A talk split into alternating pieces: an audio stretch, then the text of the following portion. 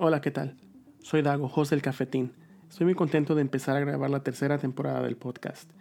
En esta temporada la, la, dinámica cambiará un poco. Tendré invitados que hablen español e inglés. Y mi gran amigo Chava no formará parte del proyecto por cuestiones de horario y de trabajo. Esperamos tenerlo pronto para poder grabar juntos de nuevo. Por lo tanto, estoy muy contento y emocionado. Espero nos sigan escuchando y nos hagan crecer un poco más. Gracias.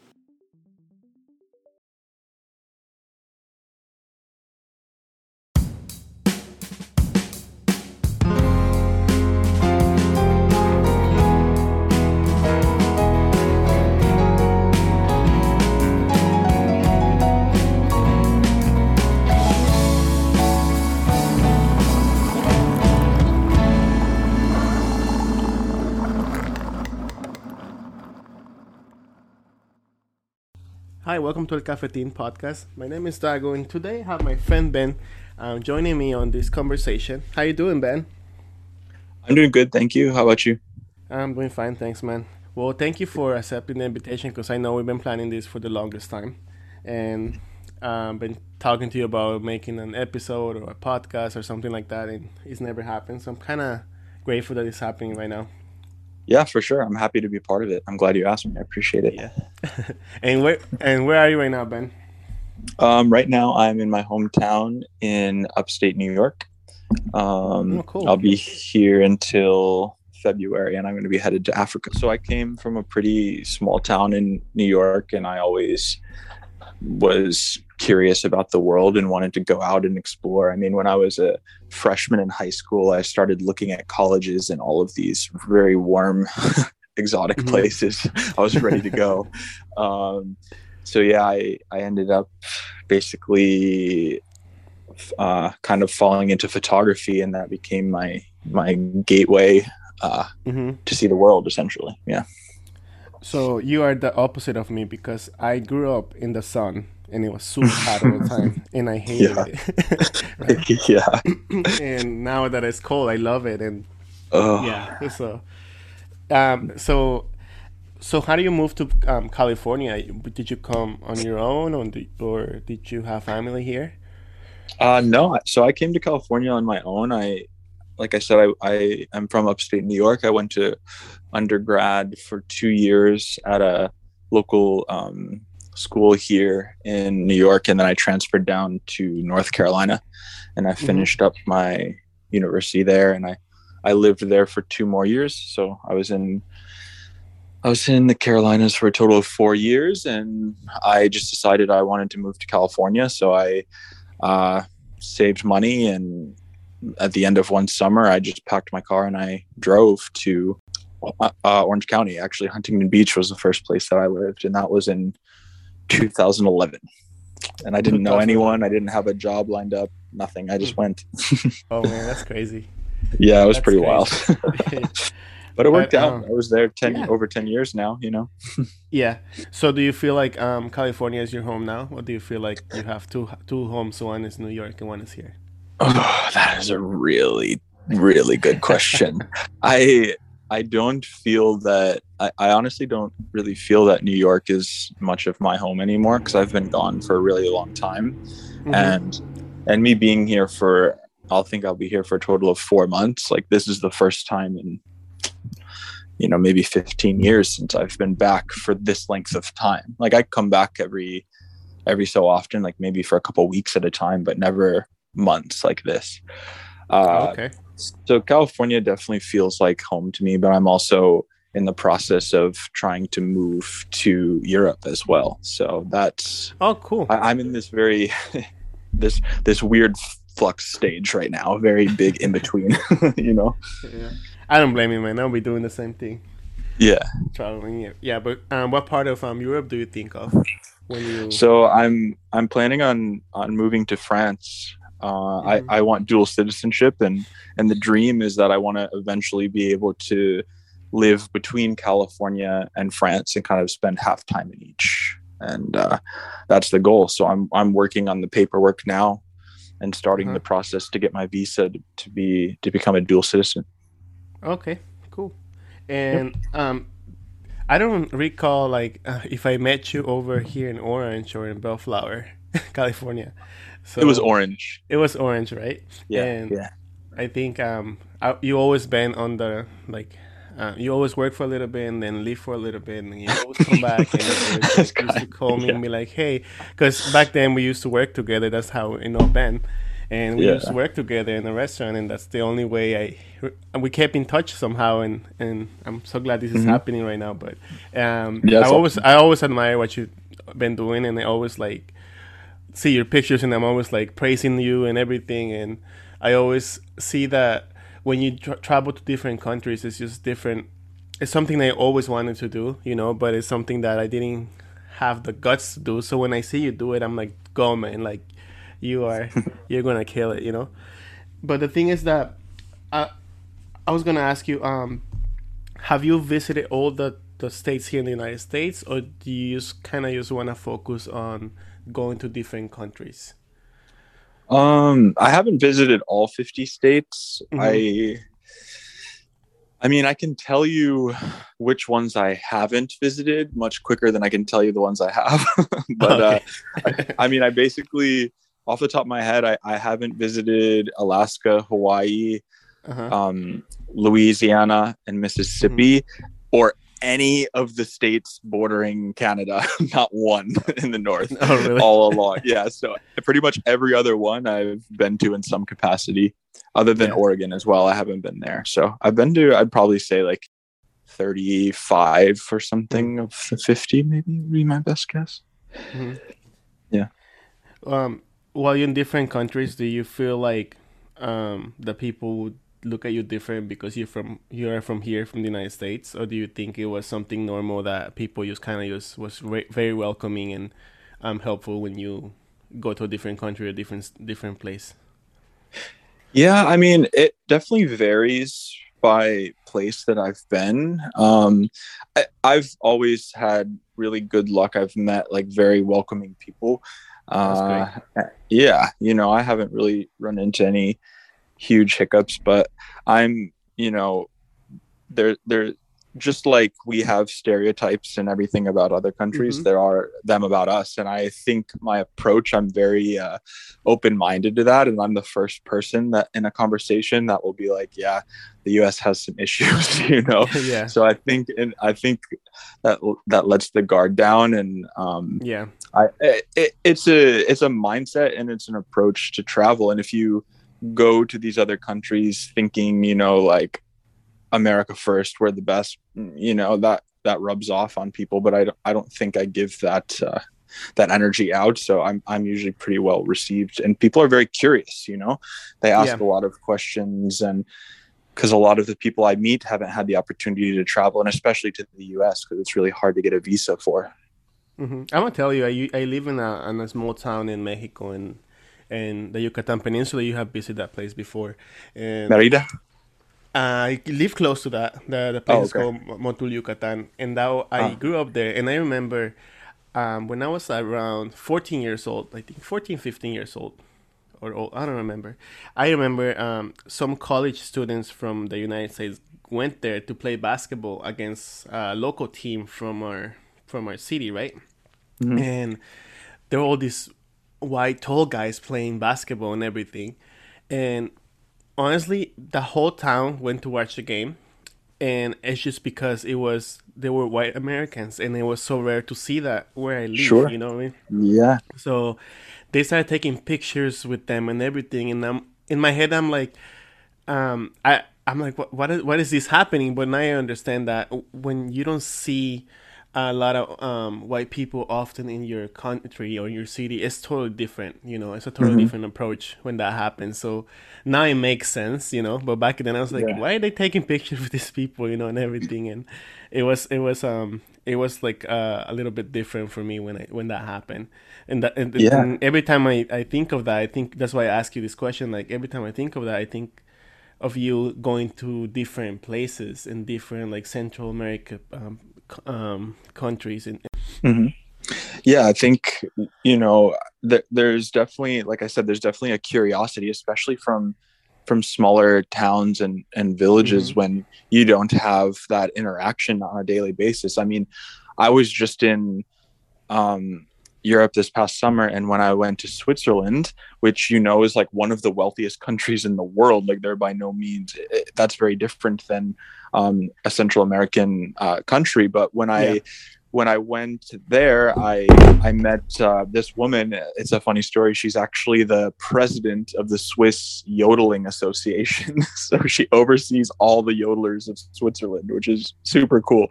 And I met her, and she, you know, invited me to her home, and she like drove me around her alpine village to like hmm the farmhouses where her dad grew up and all this and it's just like it's first such a wild experience. I was like who's done this like with with this person before? You know it's so unique. But um, the reason i'm saying that is because while we were driving around of course in these villages in the alps it's the same small town mentality like where you come from or where i come from. And so every time we stopped and she was talking in german so i didn't really understand most of the time but but she'd stop and see her friends and she'd say like oh you know i'm with my friend he's a photographer from los angeles and like she was kind of like um like showing me off a little bit you know like Mhm. what as soon as she mentioned los angeles everyone's like oh oh, oh my gosh like Yeah. you know they think, they think same like thing hollywood and all of this yeah. and that's Switzerland, you know, like so Yeah. even that even that difference of culture is pretty pretty cool, I think. Yeah, that's pretty cool. I mean, I, sometimes I think we different we make it sound different because it's Mexico or in Europe it's a different like place, but some they we Yeah. have the same the same small cities, the- you know, small Yeah, towns, and yeah. villages, and it's just different people, and different languages, different um, dialects. And at the end of the day, we are just in the same in the same position. Sometimes it's just that we don't ever know. We oh, oh it's Europe. How's that going to Yeah. happen in Europe? You know. Yeah, exactly. You don't think exactly. Yeah, and um, um, you've been to. I am. I want to talk to you about a little bit about Mexico because I, you know, obviously, Sure. I'm from Mexico. Um, Mhm. I know you visit Oaxaca, and Mhm. took some pictures over there with some um, with with this lady that you talked to me about. I remember you text me or send me a message about um, that lady that she was so powerful and things like that. Would you want to talk about that a little bit? Yeah, sure. Um so her name was Neridas and Mhm. uh she she's a, a Zapoteca from I can't I can't always pronounce where she's from, but but Wakitan, I think, or something Mhm. like this. The Wakitan, uh, the Isthmus. Uh, Mhm. Yeah. So um, I met her. I, I reached out to her and asked if she'd want to be involved in a project I'm working on, a, a portrait uh, project. And uh, she said yes. So I met with her a few times. You know, I met her. She she owns a restaurant in Oaxaca, and I met with her Mhm. the first time. And you know, she cooked for me. She invited me to her birthday. Like she still will call me and text me randomly and ask how I'm doing. And it, Mhm. it, it was the most, it was really the most incredible experience because this project that we'll probably talk about later, um, Mhm. this was the first, this was the first one, the first portrait in this, in this project that I'm working on. So to have that really deep connection and have, you know, she calls me like her abuelita now, you know, like it's pretty Yeah. funny. Like she, she's adorable. And uh, so it was just a really incredible experience because I've been sort of focused on, on this photography series and Yeah. for years. And I finally just pulled the trigger and made it happen. And, and it was just like, it was a, like I said, it was a pretty emotional and moving experience for me because that's what I want. I want to foster these Exactly. experiences with these people. I don't just want to, you know, go in and, and take a photo with a long lens from across the street and walk away. Like I want it Mhm. to be an immersive educational experience. Yeah. That's great. And out of all this, man how's your Spanish doing? Is it getting better? Necesito practicar mucho. no, it's No. I can get by. I can get by with my Spanish. Um, I've got food down pat for sure. I can. okay, uh, cool. Well, no, working, can- working, you kind of have kitchen Spanish. That's probably why it kind of help you. yeah, yeah. but it, it's it's not bad. I I I say I, I maybe am saying it's worse than it is, but if I'm you know I can't I can't carry my own in like a full blown conversation. But if I'm one on one with somebody who does not speak English and they know the Mhm. level of my Spanish and they talk slow and like easy for me, like yeah, I can, you know, I can be in a taxi for 20 minutes and have like a conversation with the driver to some extent, you know. Um, but I do get really lazy when I know the person speaks English and I don't even try, but that's a whole other yeah, Yeah. and it, yeah, I, I can imagine because um, I, I always wonder if you actually started to learn more Spanish over there, and I did pick up a lot. You obviously pick up a lot because you know because you have to, but I, I Yeah. always wonder. Is he learning more? is he um practicing no, I more? definitely But- have been. Mhm. Yeah. And um, but uh, you were in Oaxaca. You were talking to Nelly Das, and she treats Mm-hmm. you like super great and everything. But there was a project behind it, right? So what's the project? What's the name of the project? Yeah, sure. So the project, so the project I'm working on, it's it's called Quest of Sages. Mhm. Um, and essentially, what I'm doing is I'm going around the world and I'm photographing a portrait of one person from every country. And each one of these people that I photograph, I give them a uh, piece of paper and paint, a pretty large size, like 20 by 24 inches. And I ask them to paint a line across this piece of paper. And all, all I instruct them to do is to start on the left and end on the right. And whatever they do in the middle, they have complete creative freedom for, as long as it's an unbroken line. And the Okay. reason I ask them to do that is because once I take their portrait, I print the portrait that I took of them in black and white on top of that painting. So Mhm. it becomes basically a collaborative piece. And you look into the eyes of this person and you're like, wow, the person I'm looking at physically touched this piece of paper. And this is the only one that's ever going to exist, you know? Oh yeah, yeah. Um, and That's so pretty when it's all done, yeah, thank you.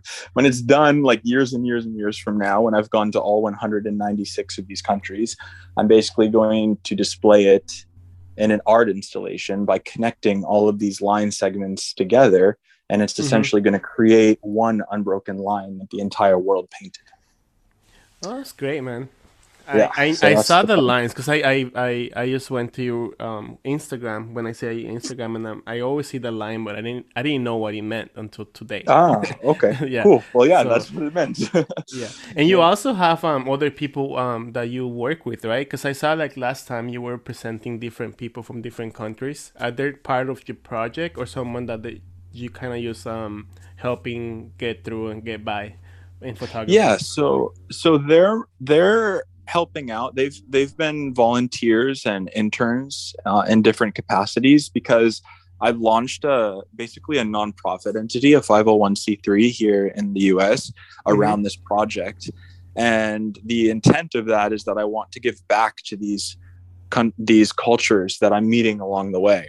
Um, Okay. and so essentially when i so my my process on how i find the people that i want to photograph in each country i first do the research and i'll i'll search you know um, nicaraguan indigenous people or Mhm. uh, you know germany traditional dress like i try to find something some sort of really iconic cultural element within the country that's Uh-huh. unique there um, and so once i find once i'm like okay this is the kind of person i want to photograph in this country then i start researching local nonprofit organizations and cultural institutions in that country that work directly with these people so that i'm sort of doing my due diligence and i'm and i'm you know working appropriately with these communities and so in Okay. return once this project picks up and there's there starts to get you know um, donations or sponsors or sales of the art a percentage of this will go back to these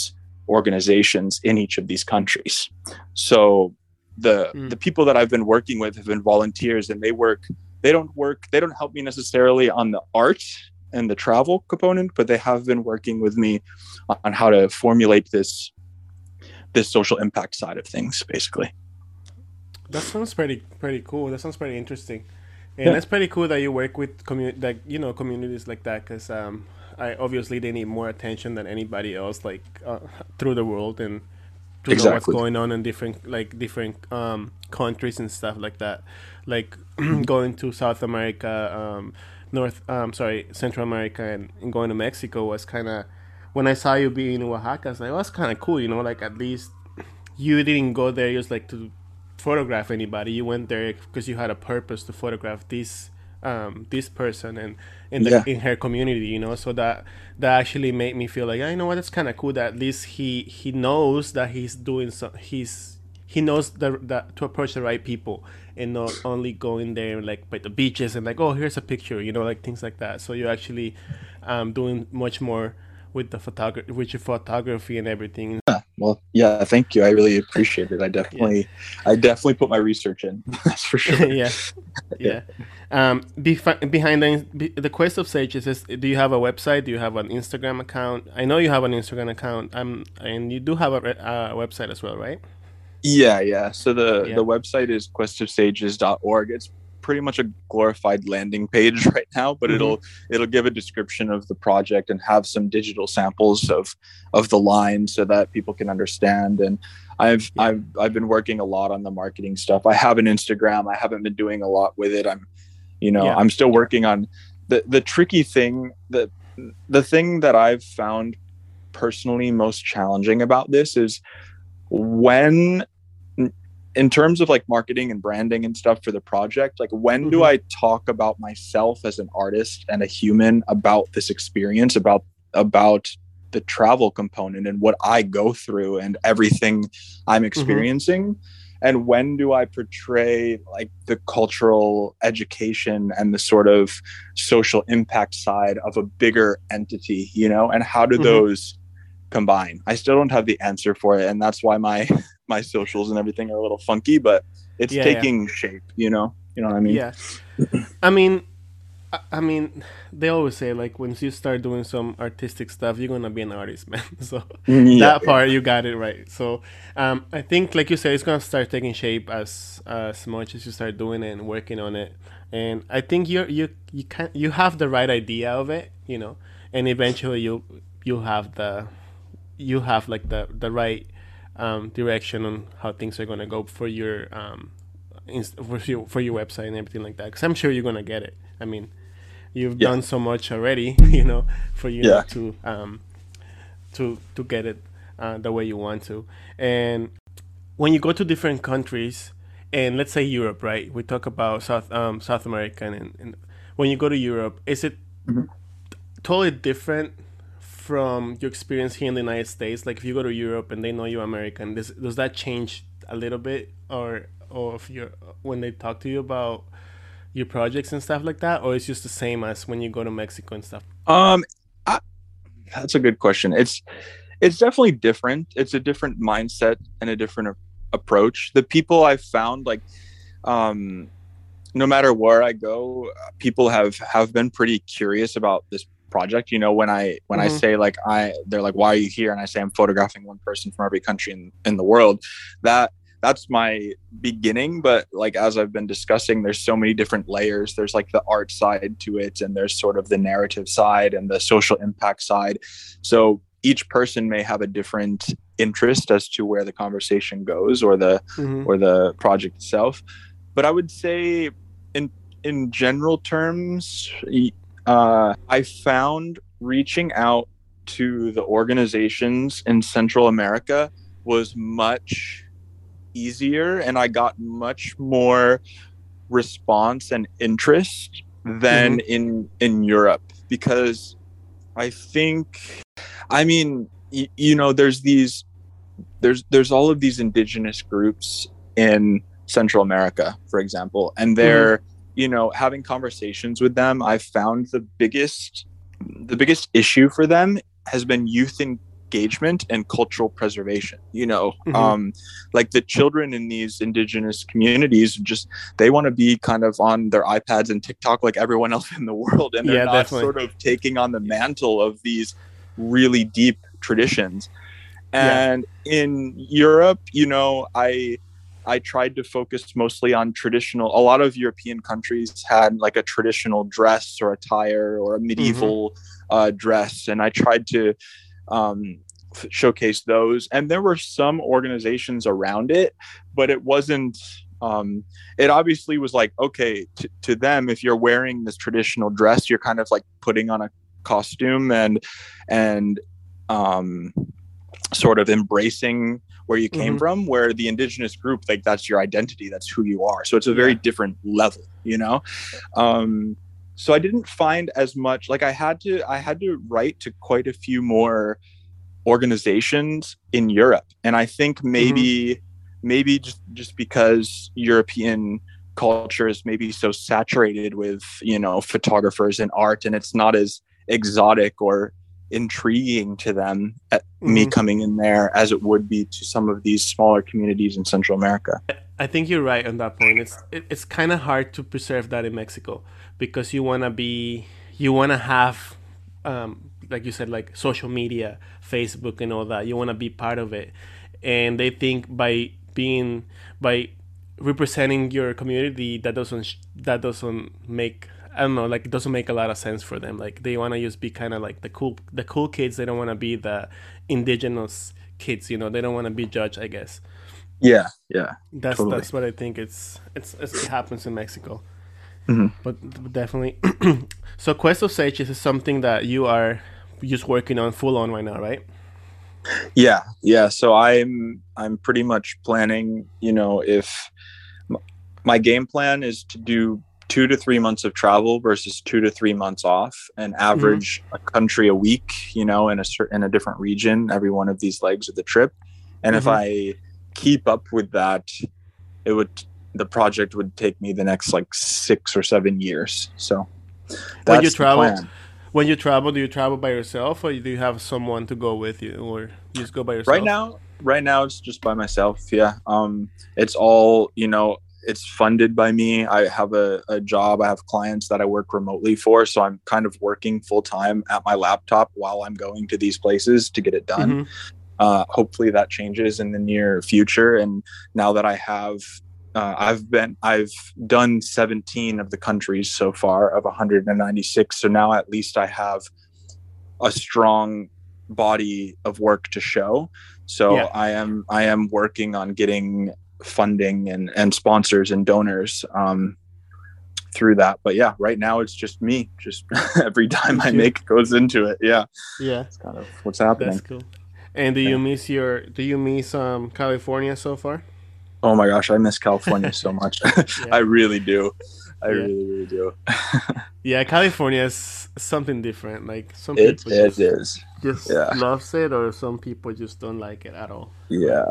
like like you said it's it's uh it's um it's a place where you meet different people from different places here in the united states and and it's pretty cool like like for example i know you and i thought you were from here this whole time but you're actually from new york you know and Yeah. and other people that le- comes from different from a different state and Mhm. and that kind of changes the whole dynamic here in california because you know you have um different um not cultures but like different same Mindsets, people with sure. different Yeah. mindsets pe- definitely Yeah. and um let me let me ask you about where where do you like um the food more um that was in mexico what do you eat when you go to mexico do you eat like traditional stuff or do you try to eat, stay on or are you a Um, picky eater I well, I'm not so I mean I try to eat I try to try as much traditional foods as I can. I love al pastor. I absolutely love it. So that's that was my go-to. And um yeah, what else did I have when I was there? And when I was in Oaxaca, I mean, you you don't need to be told, but Oaxaca is like known for the cuisine Yeah. there, and there's just so much good food. I mean, I love, uh, you know, Caribbean and and Latin American foods are probably some of my favorites. I love arepas. I love Mhm. pupusas. I, I love it all. I really do. I love coconut rice with jerk chicken and fried plantains. Like, yeah, it's probably my favorite favorite yeah. of all time for sure. yeah it's it's it's a diff like the gastronomy in mexico it's just different. Even in latin america it's just different. Yeah, yeah. and it has so many like so many things to like try and eat and you like um okay i didn't know this existed but yeah let's give it a try you know? Exactly. it's always like something it's always like something that you like never expect. Like oh do i eat this? I'm like what is it? And you eat it. Yeah. they, they Yeah, never give you yeah, an option to like they never Pretty give you an option like do you want it or not? You like you just eat it that's it. And Yeah. um it's it's pretty it's pretty cool over there. But ben besides everything um i want to thank you for being part of um my first episode for the podcast. And i am I I always admire what you're doing, man, and I always like think of you, and sometimes I reach of, I reach out and see how you're doing because what you're doing is pretty good, and I'm very um, can I say like, I don't know if I want to say I'm very proud of what you're doing because I feel like you're a close friend of mine, and even though we don't really see each other anymore, but I, I feel like we have a certain connection that when we talk, we kind of praise on each other, and, and, and I like that. And I wish you more like the best on everything you're doing, and I know you're gonna do great things from now on. And hopefully one day um, when you're back in California, we kind of just um, sit down and chat, and we actually have a, a drink or something because we haven't had that in a long time but besides that, I want to just thank you for for, for doing this uh, with me because I always wanted to talk to you about your projects and about what you're doing and your photography and everything. And um, hopefully, um, soon we we get to see each other. Yeah, perfect. Thank you so much. I, I really appreciate you uh, reaching out as well. I always love our our random little reconnections. But yeah. yeah. like you said, it always kind of feels like, you know, maybe a year's passed, but it doesn't even feel like it kind of a thing, you know? Yeah. Um, so I really, really am grateful that you you had me on here because I mean, as you can tell, I could talk about this project yeah. until you know my ears start bleeding. But I, I really, I, have always loved that uh, that you've been very curious and inquisitive about it, and I really appreciate that as well. And we'll definitely catch up when I get back to California. yeah, definitely, man. Well, thank you very much, and um, I will definitely um, keep um, looking at your Instagram and to see what you got you're working on, and obviously, like obviously, like sharing it and everything, because like I said, I, I just feel like your project is pretty cool. And now that you explain it to me, I'm like, okay, now I need to follow it more. well, thank you. Yeah. Thank you. So yeah. So Ben, um, so we gotta go, but like, thank you so much again for being here, and I will talk to you later, right? Yeah. Thank you so much. Right, talk soon. Bye bye.